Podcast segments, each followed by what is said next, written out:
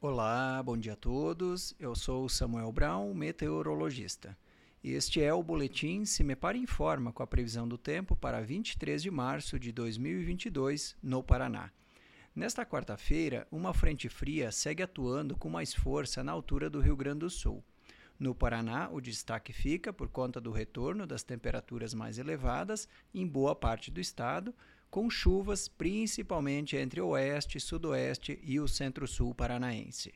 Demais setores, alguma chuva pode até ocorrer, mas de forma bem pontual.